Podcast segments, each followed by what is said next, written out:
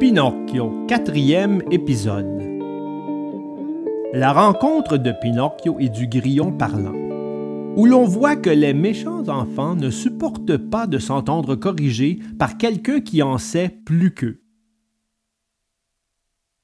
Je vous dirai donc, mes enfants, que pendant que le pauvre Geppetto était conduit en prison sans l'avoir aucunement mérité, ce polisson de Pinocchio, réchappé des griffes du carabinier, détalait à toutes jambes à travers champs pour être plus vite de retour à la maison.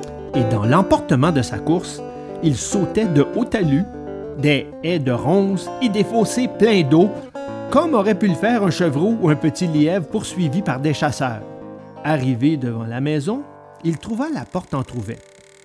Il la poussa, entra, mit bien vite le verrou et tomba assis par terre en laissant échapper un grand soupir de soulagement.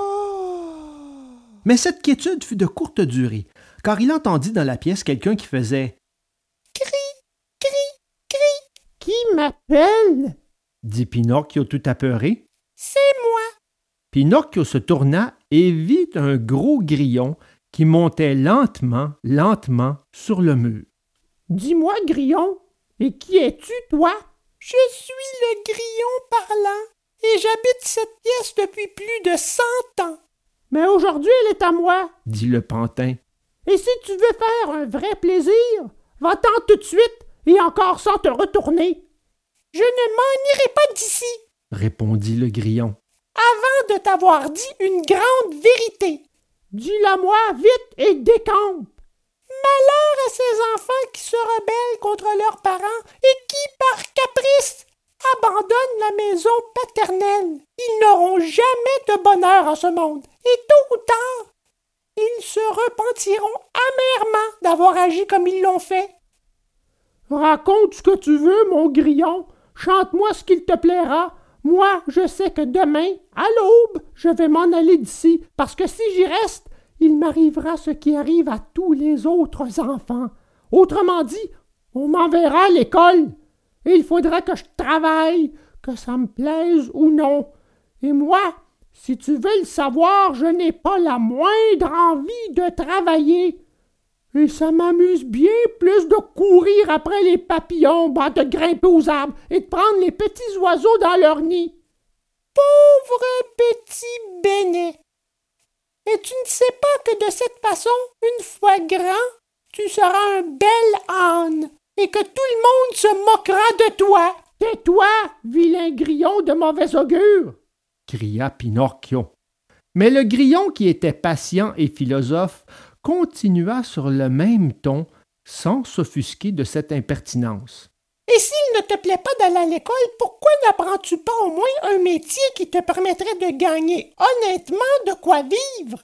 Tu veux que je te le dise? répliqua Pinocchio, qui commençait à perdre patience. De les métiers du monde, un seul me conviendrait vraiment tout à fait. Et lequel? Celui de manger, boire, dormir, m'amuser et vivre du matin au soir une vie de vagabond. Il vaut mieux que tu le saches, dit le grillon parlant avec son calme habituel. Ceux qui font ce métier-là finissent presque toujours à l'hôpital ou en prison. Attention, vilain grillon de mauvais augure. Attention à toi si je m'énerve. Pauvre Pinocchio, tu me fais vraiment pitié. Pourquoi je te fais pitié? Parce que tu es un pantin. Et ce qui est pire, parce que tu as une tête de bois. À ces derniers mots, Pinocchio sauta en l'air fou de rage et attrapant sur le banc un marteau de bois, il le lança contre le grillon parlant. Peut-être ne pensait-il même pas le toucher, mais par malheur le coup l'atteignit juste à la tête, si bien que le pauvre grillon eut à peine la force de faire